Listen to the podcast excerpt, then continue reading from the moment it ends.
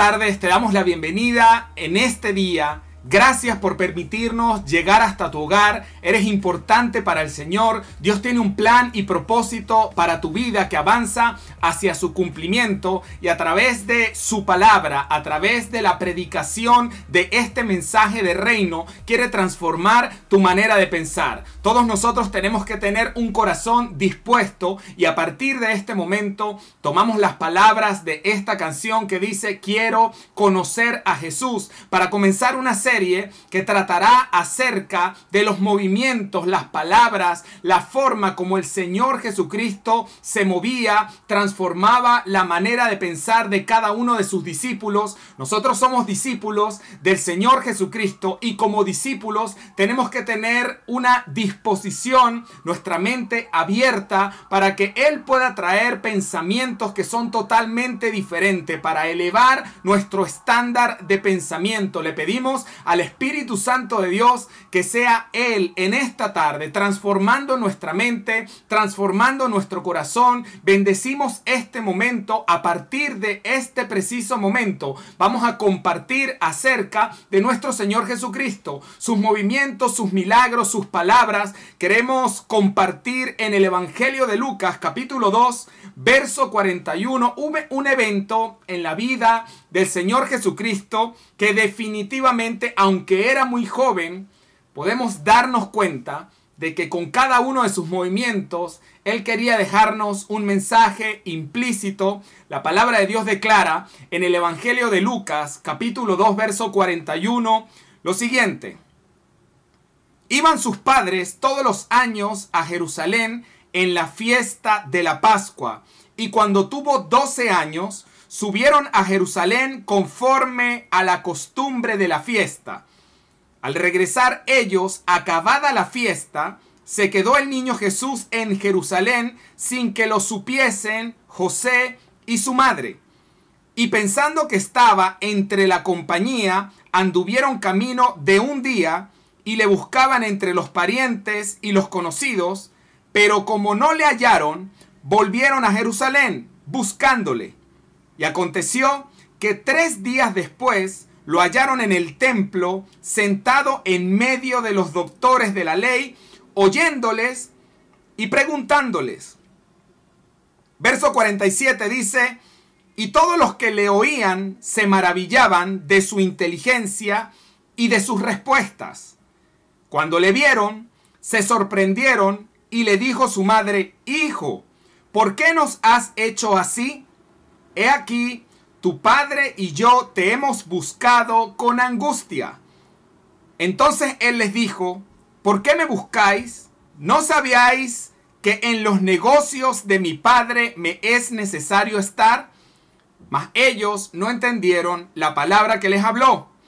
Y descendió con ellos y volvió a Nazaret y estaba sujeto a ellos. Y su madre guardaba todas estas cosas en su corazón. Y Jesús crecía en sabiduría y en estatura y en gracia para con Dios y con los hombres.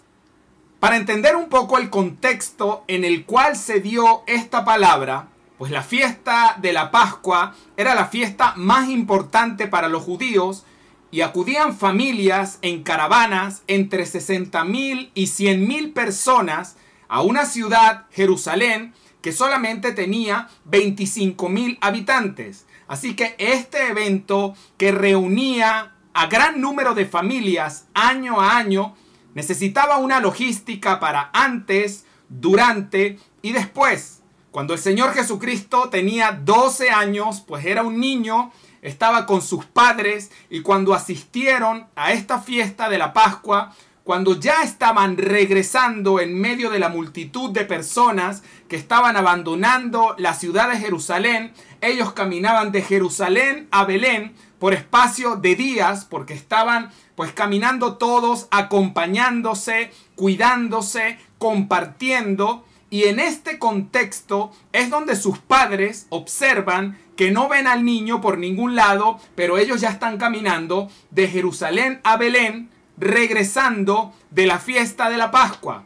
En eso cuando se percatan que el Señor Jesucristo no está o que el niño Jesucristo no está, Pues ellos comienzan a preguntar entre sus parientes y al no tener razón del niño, ellos regresan nuevamente a Jerusalén, lo que le llevó otro día, estándolo buscando, al tercer día es que lo encuentran y cuando lo encuentran, él está sentado junto a maestros, junto a doctores, él estaba con cada uno de ellos, pues digamos, de alguna forma compartiendo, debatiendo no solamente preguntando, él también estaba opinando acerca de lo que estaba ocurriendo. Y aquí podemos ver que aunque él era muy joven, pues ya estaba impactando a las personas que estaban a su alrededor con su forma de preguntar, con su forma de responder, con su forma de intervenir, con las palabras que tenía, pues estaba lleno de sabiduría y también lleno de conocimiento.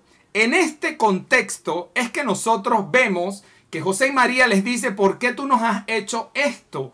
Hemos estado buscándote y te hemos estado buscando con angustia. A lo que el Señor les responde, ¿por qué me buscan si ustedes saben que en los negocios de mi Padre a mí me es necesario estar? Y aunque esta respuesta sus padres no la comprendían, ya podemos ver este carácter visionario, este carácter profético, este enfoque que tenía el Señor Jesucristo acerca de lo que era su presente, acerca de lo que era su propósito. Y aunque era un niño de 12 años, podemos ver el enfoque, la gran madurez que nosotros tenemos que imitar, porque definitivamente cuando nosotros vamos conociendo al Señor Jesucristo, nuestros propios planes van menguando para que su reino, el establecimiento de su propósito en nuestra vida vaya tomando más y más importancia. Qué importante es, valga la redundancia, cuando una persona aprende a ver a través de los ojos del Señor Jesucristo. Por eso Juan decía, es necesario que nosotros tengamos que menguar para que crezca Él en nosotros. Y por eso el apóstol Pablo decía que para él todo lo que era ganancia ahora era pérdida por causa de su nombre.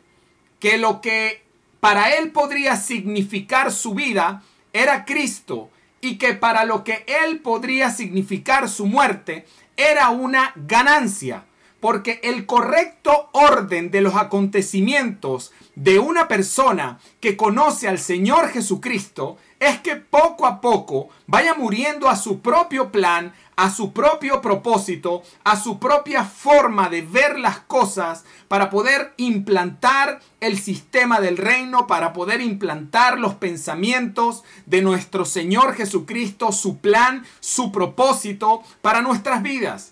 El Señor Jesucristo nos enseña desde que era un niño, desde que observamos profecías acerca de su venida, desde que ya tenía un destino totalmente delimitado, de la misma forma como lo tienes tú, de la misma forma como lo tengo yo.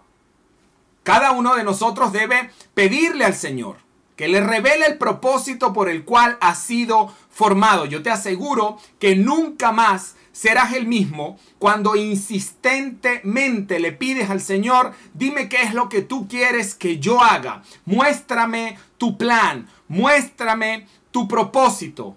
Pero en esta intervención, en esta escena, en esta situación que se presentó, cuando este niño de 12 años de alguna forma se les pierde a sus papás y cuando lo encuentran, él está debatiendo, Él está argumentando, Él está lleno de sabiduría, impresionando a las personas que están a su alrededor. A cada uno de nosotros nos invita a crecer en sabiduría. El tiempo que tú inviertes en la palabra de Dios es un tiempo que vas a aprovechar en cualquier momento, porque cuando nosotros hablamos la palabra de Dios, hablamos vida. Cuando nosotros hablamos la palabra de Dios, impactamos. Somos parte no del común denominador, sino salimos del común denominador para ser únicos y no parte del montón. Ese era nuestro Señor Jesucristo a la edad de 12 años. Y aunque cronológicamente no se nos dice mucho acerca de su niñez, los pequeños eventos que vemos en la palabra de Dios es mucha la enseñanza que a nosotros nos deja. A partir del verso 47 dice la palabra, y todos los que le oían se maravillaban de su inteligencia y de sus respuestas. Qué hermoso cuando tú estás con una persona que habla sabiduría. Qué hermoso cuando tú estás con una persona que comparte contigo pensamientos que son profundos.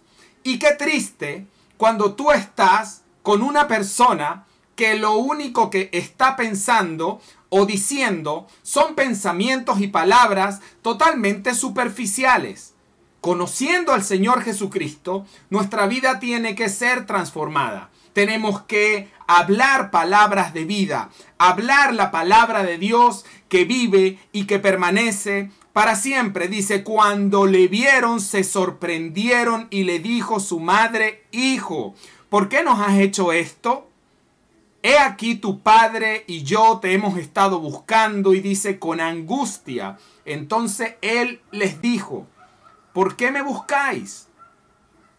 ¿No sabéis que en los negocios de mi Padre me es necesario estar? Otra versión dice, en los asuntos de mi Padre a mí me es necesario estar. Mas ellos no entendieron las palabras que les habló, porque ya el Señor tenía una visión totalmente desarrollada, como Él anhela que nosotros tengamos visiones totalmente desarrolladas, que podamos ver nuestra vida ministerialmente hablando dentro de tres años, dentro de cinco años, dentro de diez años y que en este momento comencemos a prepararnos para poder ser herramientas poderosas en las manos del Rey de Reyes y Señor de Señores y descendió con ellos. No es que el Señor Jesucristo se estaba revelando ante sus padres terrenales. Por el contrario, dice acá, y volvió a Nazaret y estaba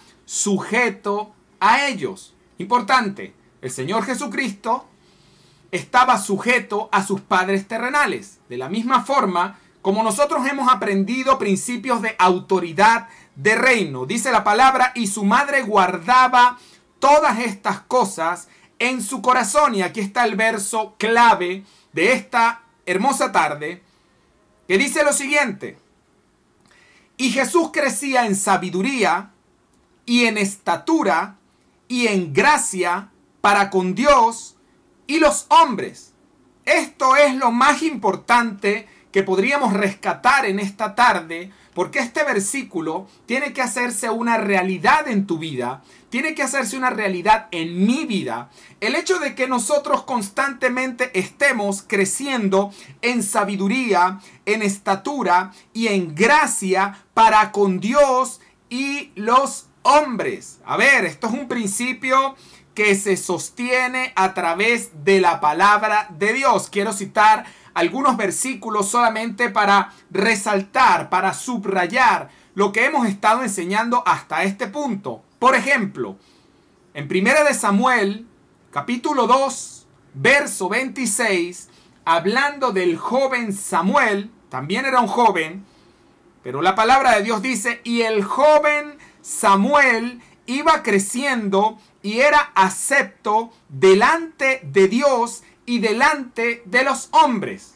Es un paralelo que estamos viendo, que así como Samuel crecía y era acepto delante de Dios y delante de los hombres, el Señor Jesucristo también crecía en sabiduría, en estatura, en gracia, para con Dios y también para con los hombres.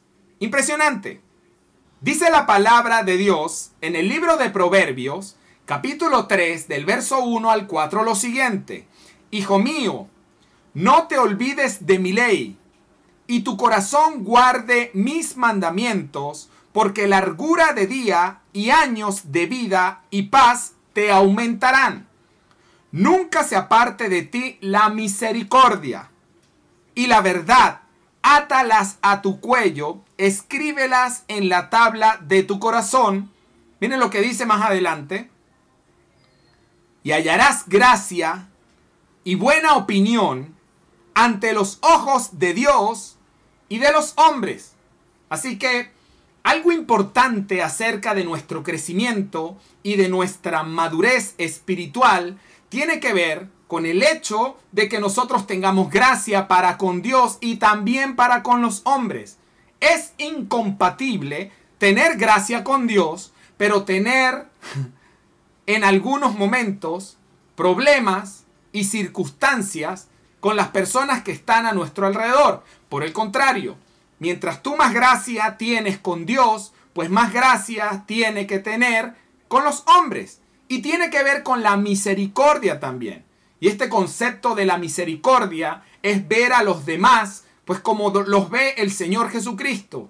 Los ve con bondad, los ve con misericordia, los ve con amor, no los señala, no los critica. El Señor Jesucristo nos enseña que nosotros tenemos que ser duros con nosotros mismos, pero blandos con las personas que están a nuestro alrededor. Pero las personas a veces caemos en la religiosidad de ser blandos con nosotros mismos, pero duros con las personas que están a nuestro alrededor. Ese no era Jesucristo. Jesucristo miraba a las demás personas con defectos, con imperfecciones, pero los miraba con misericordia y constantemente crecía en sabiduría, crecía en inteligencia y hallaba gracia delante del Padre y también hallaba gracia delante de los hombres. Podríamos subrayar en esta hermosa tarde lo siguiente, cuida tus relaciones. Cuida las relaciones que están a tu alrededor como un especial tesoro. Dios hace que personas estén a nuestro alrededor sabiendo que todas las personas son diferentes. Las personas funcionan diferentes. Las personas se mueven a ritmos diferentes. Cuida tus relaciones. Porque dependiendo de la calidad de relaciones que nosotros podamos llegar a tener, de eso también depende nuestra inteligencia y nuestra madurez espiritual el Señor Jesucristo crecía en gracia para con Dios y gracia delante de los hombres. Y el libro de Proverbio nos dice a nosotros que nunca se aparte de nosotros la misericordia la misericordia no tiene que ver con la justicia. La misericordia tiene que ver con el hecho de que aunque tú sepas que las personas que están a tu alrededor están en pecado, están funcionando mal, les falta crecer muchísimo, pues tú y yo las veamos como las ve el Señor Jesucristo, con un amor, y ese amor era un amor incondicional. Ese era nuestro Señor Jesucristo. Dice la palabra en proverbio, escríbelas en las tablas de tu corazón y hallarás gracia y buena opinión ante los ojos de Dios y de los hombres. Es hermoso saber que nuestro Señor Jesucristo observa la calidad de nuestras relaciones. Que a veces mientras con un dedo nosotros señalamos a otra persona, debemos acordarnos que hay cuatro dedos que nos están señalando a nosotros mismos. Y quiero resaltar algo. Nuestra, nuestra madurez espiritual tiene que ver con lo siguiente. Cuando nosotros aprendemos a observarnos a nosotros mismos, a ser diligentes con nosotros mismos, a ser a ver, el apóstol Pablo en algún momento decía lo siguiente, yo golpeo mi cuerpo. Este sentido de lo que hacía el apóstol Pablo con él mismo tenía que ver con cada día observarse al espejo y superarse a él mismo en vez de estar mirando el crecimiento de los demás. Si queremos ser duros, que seamos duros con nosotros mismos, pero no seamos duros con los demás.